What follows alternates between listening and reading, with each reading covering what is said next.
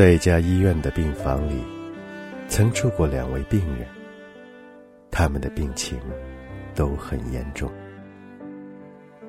这间病房十分窄小，仅能容下两张病床。病房有一扇门和一个窗户，门通向走廊，透过窗户可以看到外界。其中一位病人经允许。可以在每天上午和下午被扶起来坐上一个小时。这位病人的病床靠近窗口，而另一位病人则不得不日夜躺在病床上。当然，两位病人都需要静养治疗。使他们感到尤为痛苦的是，两人的病情。不允许他们做任何事情，借以消遣，既不能读书阅报，也不能听收音机、看电视，只能静静的躺着，而且只有他们两个人。两人经常谈天，一谈就是几个小时。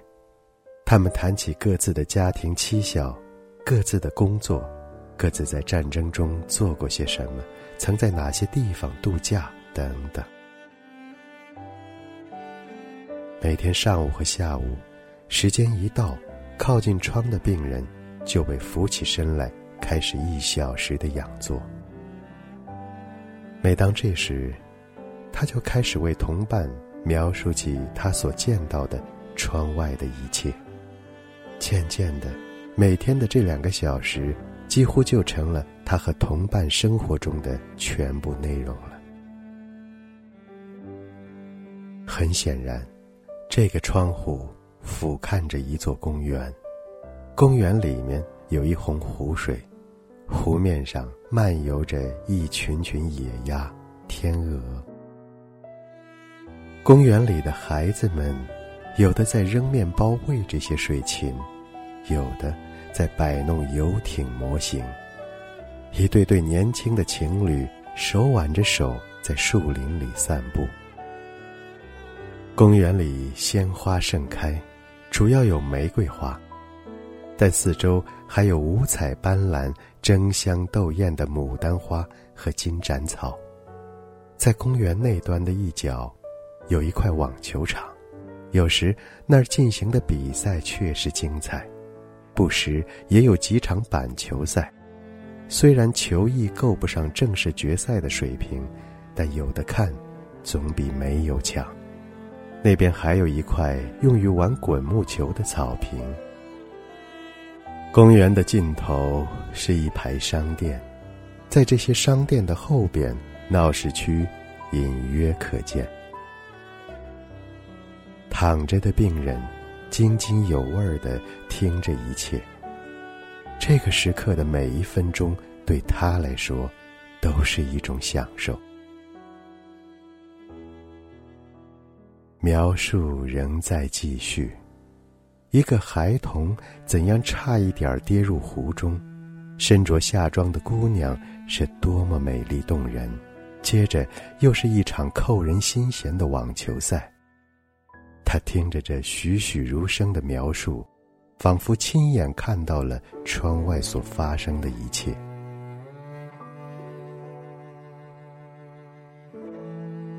一天下午，当他听到靠窗的病人说到一名板球队员正慢悠悠的把球击得四处皆是时，不靠窗的病人突然产生了一个想法。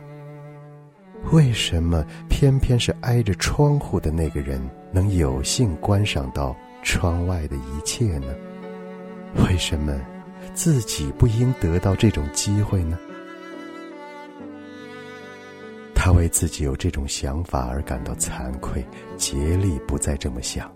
可是，他愈加克制这种想法，却愈加强烈。他白昼无时不为这一想法困扰，晚上又彻夜难眠。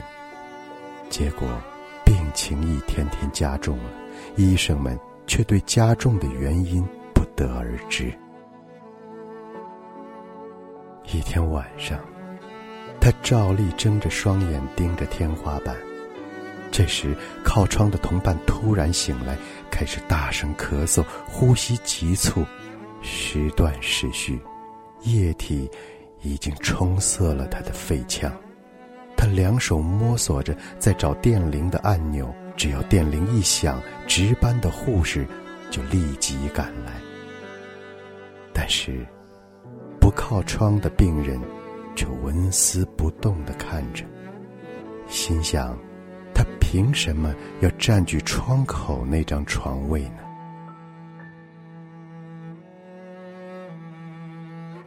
痛苦的咳嗽声，一声又一声，卡住了，停止了，直至最后，呼吸声也停止了。不靠窗的病人。仍然盯着天花板。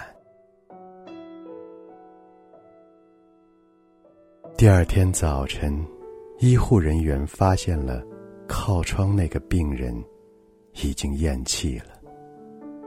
他们静悄悄的将尸体抬了出去。稍过几天，似乎这时开口已经正当得体。剩下的这位病人立即提出，是否能让他挪到窗口的那张床上去。医护人员把他抬了过去，将他舒舒服服的安顿在那张病床上。接着，他们离开了病房，剩下他一个人静静的躺在那儿。医生刚一离开。这位病人就十分痛苦的挣扎着，用一只胳膊支起了身子，口中气喘吁吁。他探头朝窗口望去，他看到的只是光秃秃的一堵墙。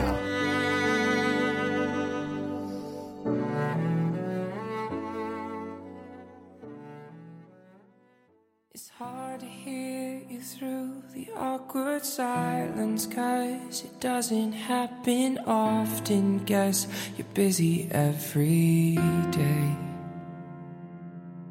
I woke up feeling sick about the way we've been for days. I guess things change. I guess we've changed. I feel you slipping. See you drifting. You are slipping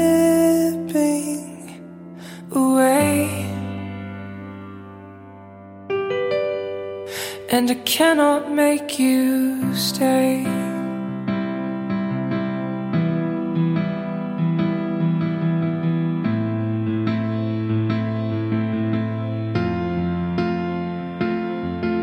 I hate to think that I'm the one to blame. You've had to see the ugly face I make before I start to cry. You need me to grow up, guess that's more than fair enough. If I just try my best, will this all disappear?